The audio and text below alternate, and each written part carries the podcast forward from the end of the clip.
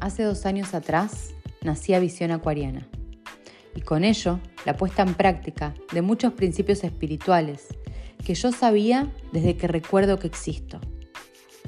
Es tan diferente saber a experimentar que Dios siempre se encarga de sobresalir y resaltar a las personas que no tienen la información ni los títulos, pero sí la fe y la humildad de corazón, para que quede expuesta la verdad, la verdad que nos hace libres. En estos dos años me enamoré tanto de Dios, me conmueve profundamente su amor, que ahora lo veo en todos lados. Su plan es perfecto. Me enamoré tanto de Dios que solo lo veo a Él en todas las personas, en todas las cosas y en todo lo que me pasa.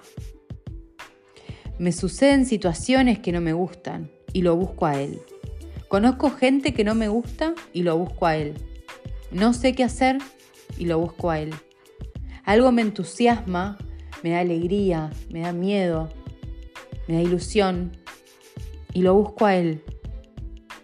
Quiero vivir pegadita a Dios. Adorar a Dios es lo que busco desde pequeña. Hoy sé que se llama adoración. Desde que me fui de Rosario, que busco la tribu con la que cantábamos y bailábamos adorándolo.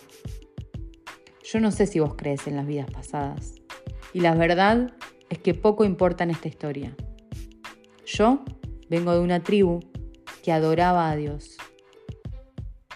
Una comunidad que adora a Dios es una comunidad encaminada a la sanidad, con poder y propósito. Quiero agradecer a las miles de personas que escuchan Visión Acuariana y que buscan de Dios, como sea que sea ese camino. Adorados estos dos años y adorados ustedes, mi gente.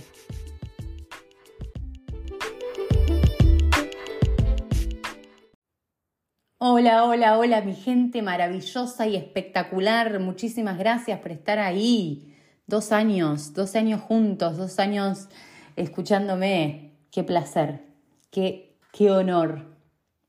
Bueno, sí, traje como, como tema la adoración y hacía rato que lo venía viendo, que es como esto, lo que se conoce como el plan de salvación, como un, un plan que no falla contra el mal, que el mal eh, lo, tenemos adentro, eh, son los malos pensamientos, es la negatividad y es todo lo que nos tira para abajo.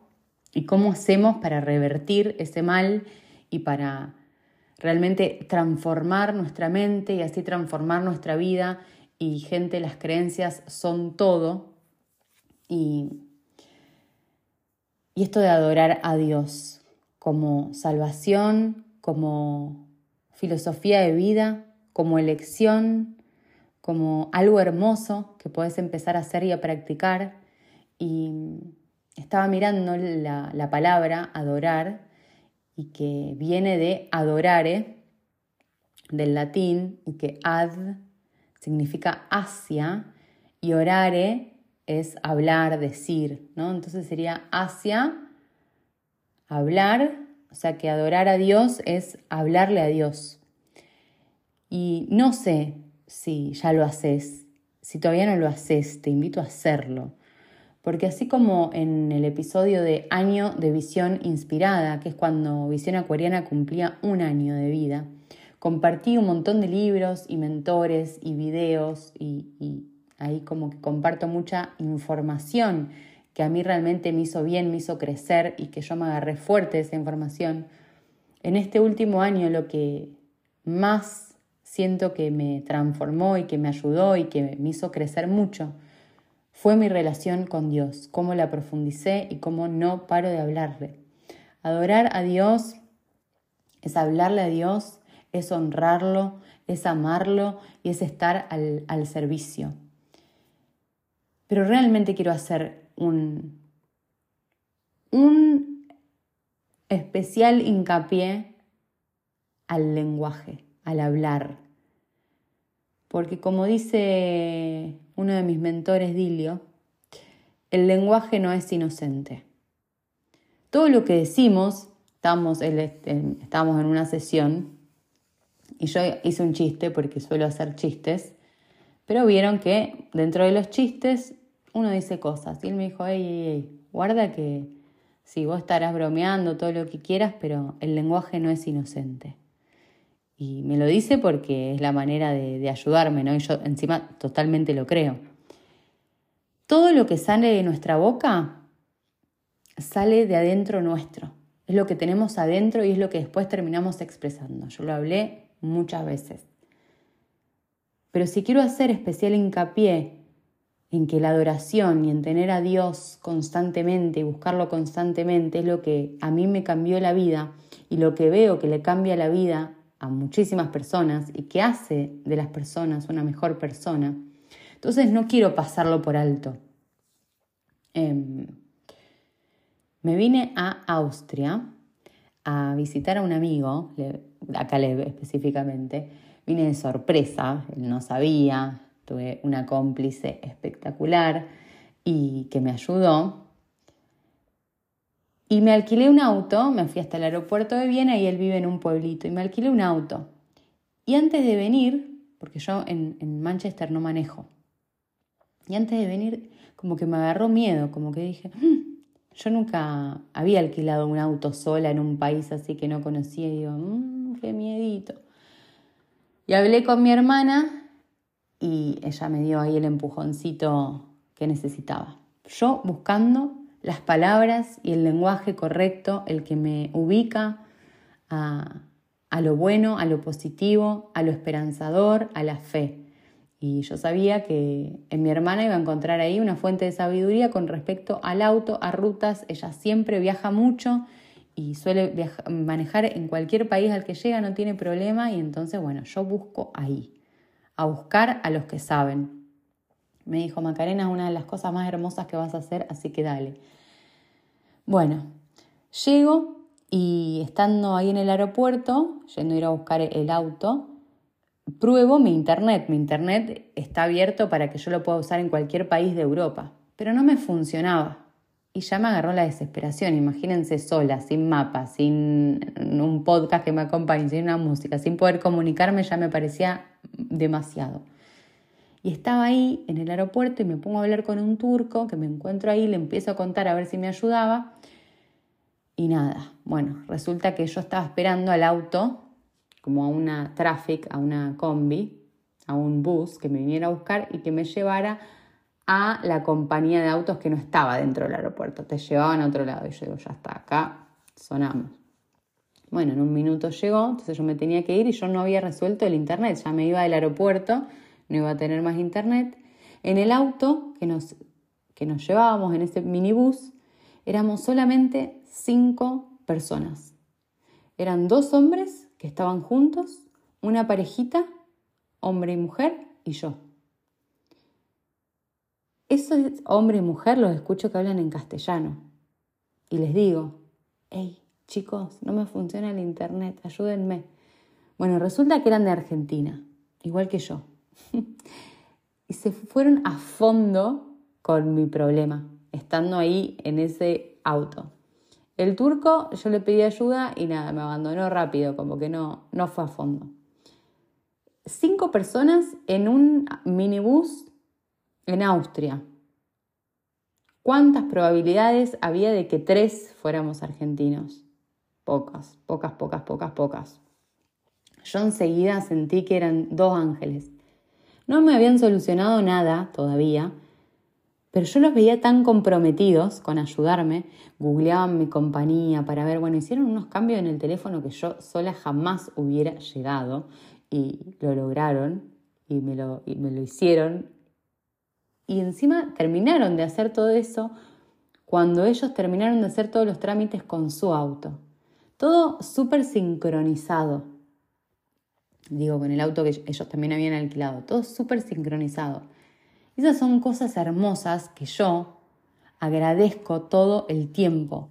Una de las cosas que más a mí me cambió la vida en este último tiempo fue agradecer sin parar y hablar con Dios todos los días y decirle gracias por un montón de cosas que al principio te puede parecer más difícil el ejercicio o que es un poco forzado, pero con el paso de los días, con el paso de los meses, con el paso del tiempo, solo ves agradecimiento. Eso es transformar tu mente. Eso es transformar tu sistema neuronal y vos convertirte en otra persona. Ser una persona agradecida todo el tiempo es estar en armonía con la vida, y yo no sé qué estás buscando vos de la vida o qué deseos tenés o qué te pasa. Pero está bueno esa búsqueda. La búsqueda de estar en armonía con la vida. Que así sea lo que te toca vivir, que esa paz venga de tu relación con la vida, venga de tus creencias que fuiste profundizando día a día gracias a ejercicios y que a veces te costó más y que a veces te costó menos, pero que gracias a esa profundización con la vida, gracias a esa profundización de tu relación con Dios, vos ves todo diferente y hay una calma interna que nada te la va a sacar. Yo, desde que me subí al auto, bueno, ya con el internet resuelto, y me puse el mapita ahí que me iba al pueblito, no paré de disfrutar. Ahora estoy grabando este episodio desde Austria y me parece absolutamente todo mágico. Lugares no, hermoso. Yo la verdad que no me lo esperaba y estoy como, ¡ah! Digo, gracias, gracias a la vida, gracias a mí que me lo permito, gracias a mí que soy corajuda y, y que me regalo también estas cosas y que cuando estoy en Manchester trabajo mucho para después tener estas posibilidades y darme amor, darle amor a, a un amigo que es hermoso y darme amor a mí, porque yo también necesito profundizar estas cosas. Y, y eso pensaba, que todo este tiempo, un montón de veces yo no, no me sentía bien, pero practicaba igual, porque qué fácil que es estar agradecido y estar en sintonía con la vida y con Dios y con todo cuando te va bien, pero creo que el secreto este de la manifestación, que todo, el gran secreto es ponerte firme cuando no estás saliendo como querés. Seguí confiando, seguí agradeciendo y seguí amando la vida. Seguí conectándote con esa calma. Hay un superpoder ahí. Y de nuevo, no sé cuántos años tenés ni cuántos años hace que tenés una creencia fuerte instaurada en vos, en tu vida. Decite la verdad, si hace mucho tiempo que estás creyendo en algo, que te sentís incapaz, o, que hay algo que no estás creyendo, vas a necesitar un tiempo para transformar esa creencia y para transformar tu vida. Quédate firme, quédate firme en esos valores que querés alimentar en tu vida. No te vendas. No seas fácil, no te, ¿cómo se dice? Doblegar, no te doblegues. Hay una historia en la Biblia que a mí me encanta y es de José el Soñador. Eh, resulta que José es el hijo de Jacob, es el undécimo hijo y es el primero que tiene con la esposa que él más quería. Bueno, es una historia larga que viene de, atrás, no voy a contar toda la historia de Jacob, pero bueno, resulta que entonces es su hijo como preferido porque él a la esposa que amaba era a, a, esta, ¿no? A Raquel y no a la otra, que como que medio que se la habían enchufado. Y, y entonces era su hijo preferido. ¿Qué pasa? Todos los otros hermanos de José lo empezaron a envidiar mucho, no lo querían y lo odiaban realmente. ¿Qué hicieron? Lo iban a tirar en un pozo y en vez de tirarlo en un pozo, lo vendieron a unos egipcios. Resulta que cayó en manos de Potifar, que Potifar era uno de los funcionarios del faraón de Egipto, así como que era una persona con poder Potifar. Y José empezó a trabajar para él y Potifar se dio cuenta rápidamente que José estaba en contacto con Dios y que todo lo que hacía le iba bien y que todo lo que hacía José prosperaba. Y entonces Potifar enseguida como que le dio como más poder. Potifar le dio más poder a José para administrar más cosas. Y la esposa de Potifar como que empieza a gustar de José y se le como que le tiraba onda, lo seducía. Y José nada, nada, nada, firme y nada. Un día la esposa de Potifar hace como lo engaña, como que se, se saca la ropa y lo acusa a José de que estaba abusando de ella. ¿Qué pasa? Lo mandan a la cárcel, Potifar lo despide y lo mandan a la cárcel.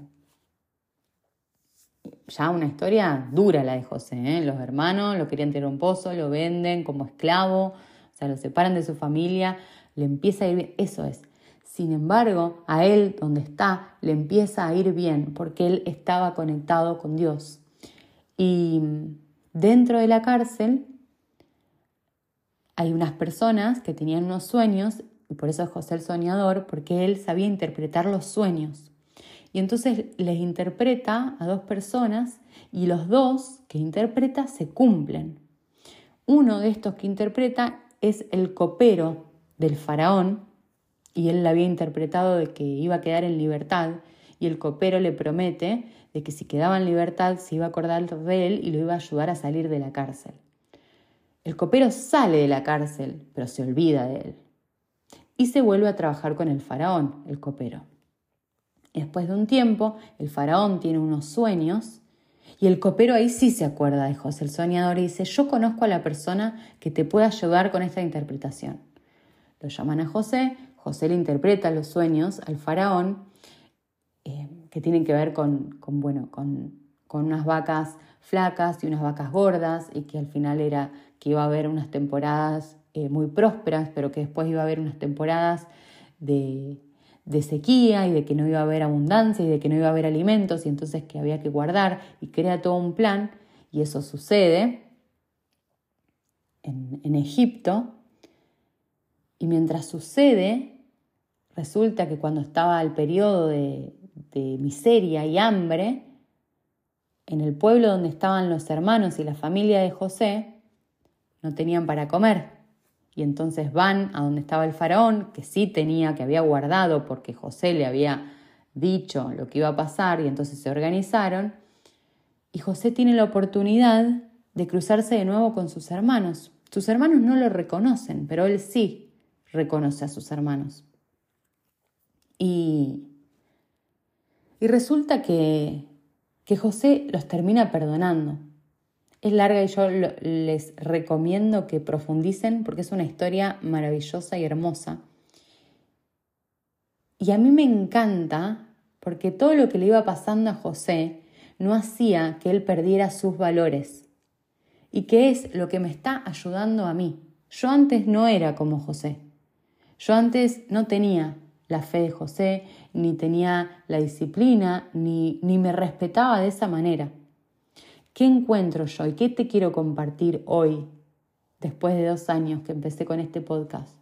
Te quiero compartir que lo que más me funciona es ser firme con lo que quiero y con mis valores.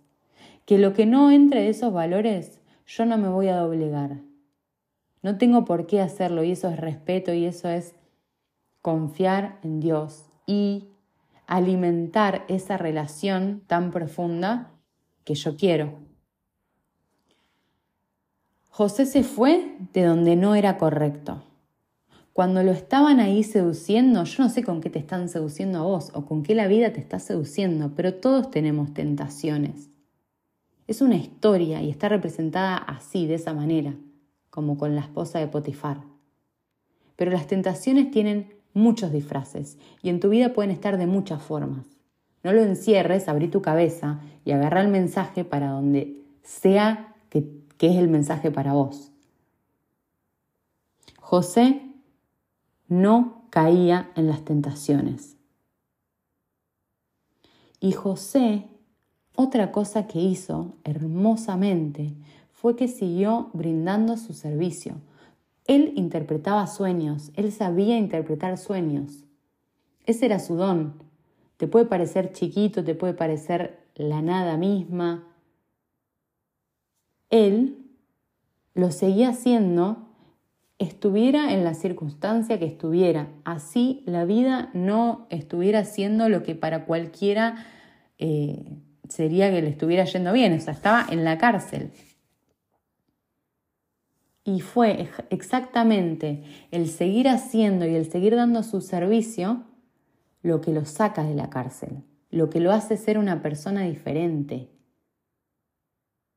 El hacer tu propósito, el hacer lo que sabes hacer, te hace ser útil, te hace ser parte y te da, te profundiza, eso, te le da un sentido a tu vida, porque ya lo tiene el sentido tu vida. La cosa es que vos te hagas cargo, que lo agarres fuerte y que lo uses. Y que seas parte de esta gran red donde todos dan lo que tienen que dar. Hay una frase, eh, ay, la verdad que no sé dónde la leí, pero la tengo como encarnada, que es, las intenciones más perversas del hombre nunca pueden frustrar el plan perfecto de Dios. La vuelvo a leer. Las intenciones más perversas del hombre nunca pueden frustrar el plan perfecto de Dios. No sé qué te hicieron, qué te está pasando, qué terrible fue lo que te pasó, así como a José le pasaban cosas, a todos nos pasan cosas en la vida. Pero la, la vaina es que Dios usa eso, que, que ese mal, no es que Él lo crea, Él lo usa para ayudar y salvar a otra gente. A la vida de José y a los males que le pasaban a José, Dios lo usaba para ayudar a un montón de gente. Cuando creó ese plan para Egipto, salvó del, hambre a muchísimas personas. Y vos con tu historia y con tu recuperación y con tu dar y con tu servicio y con tu contacto con Dios, podés ayudar y salvarle la vida a muchas, muchas personas.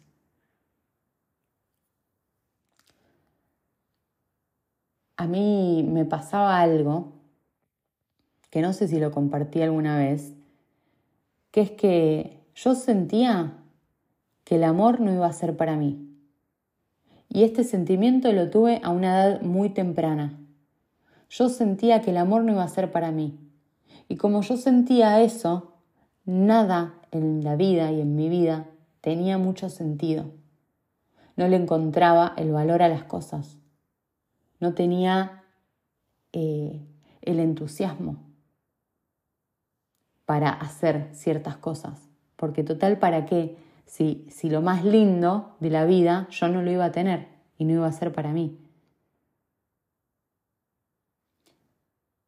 Esa creencia no está más en mi vida. Y yo logré transformar eso. Pero esa creencia que fue muy fuerte y me duró muchos años, no es un mal que creó Dios, pero sí es un mal que Dios usa conmigo porque gracias a todo lo que yo al, buscar y al buscar y al,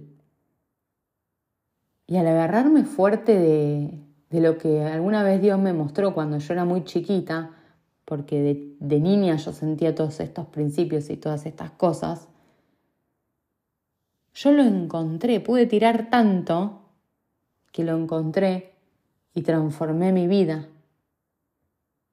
Y gracias a eso yo me siento súper inspirada porque sé que puedo entender a muchísimas personas del otro lado que quizás les pase lo mismo y quizás no sea con el amor, pero sea con otra cosa. Porque es eso, ese mal se disfraza de, distintas maneras. Yo te quiero invitar a vos a, a que profundices, a que crees una relación y a que lo adores a Dios. Es lo más poderoso que yo puedo compartirle a alguien. Es lo que más transformó mi vida y es como lo más lindo que yo puedo compartir. Así que espero que te sirva y les quiero agradecer un montón que estén ahí del otro lado. Si todavía no me están siguiendo, es el momento de hacerme este regalo de cumpleaños para Visión Acuariana, empecé a seguirme en Spotify y empecé a seguirme en YouTube también, porque ahí también están todos subidos y me ayudarían un montón. Estoy como Visión Acuariana, es menos de un minuto, no sé, llegaste hasta acá, me escuchaste, me venís escuchando. Podés irte a YouTube, ponés Visión Acuariana, no sé cuántas cosas harás por día, pero regálame eso. Y, y voy a dejarles un audio de una escuchante que escucha todos los episodios y me comenta súper rápido. O sea, yo los posteo a los episodios nuevos, ella los escucha y me comenta súper rápido qué le pareció y le agradezco de corazón. Y, hace un tiempo me mandó un audio, que ahora se los voy a compartir, y yo no, los, no, encontraba el episodio para subirlo y lo voy a subir en este, y como representando a, mis escuchantes, la verdad.